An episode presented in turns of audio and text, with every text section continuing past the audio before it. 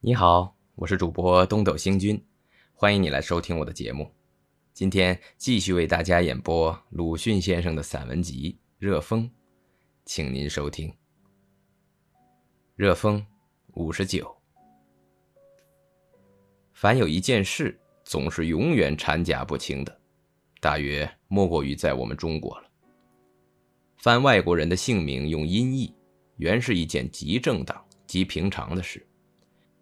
倘不是毫无常识的人们，似乎绝不至于还会说些废话。然而，在上海报，我记不清楚什么报了，总之不是《新生报》便是《时报》上，却又有伏在暗地里掷石子的人来嘲笑了。他说：“做新闻学家的秘诀，其一是要用些图介纳夫、郭歌礼之类使人不懂的字样。”凡有旧来音译的名目，薛、狮子、葡萄、萝卜、佛、伊犁等，都毫不为奇的使用，而独独对于几个新意字来作怪。若是明知的，便可笑；倘不，更可怜。其实是现在的许多翻译者，比起往古的翻译家来，已经含有加倍的顽固性的了。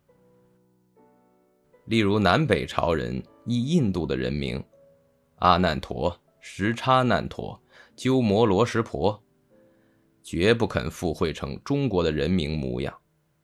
所以，我们到了现在，还可以依了他们的意，力推出原因来。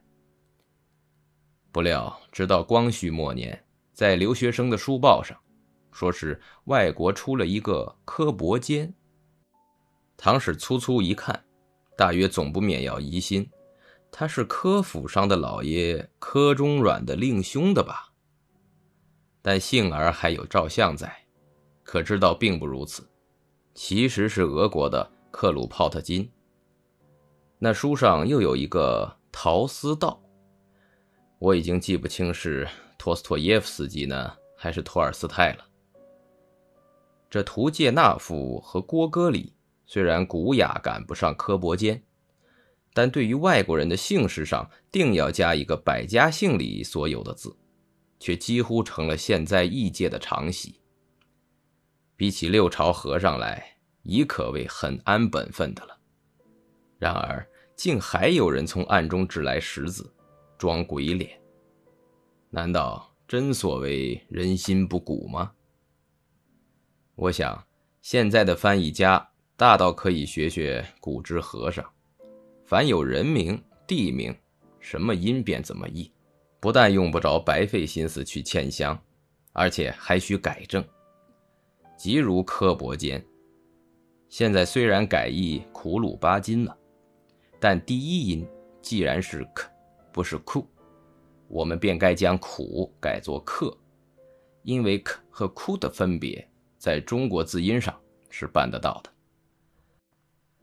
而中国却是更没有注意到，所以去年克鲁帕特金死去的消息传来的时候，《上海时报》便用日俄战争时旅顺败将库鲁帕特金的照相，把这位无志主义老英雄的面目来顶替了。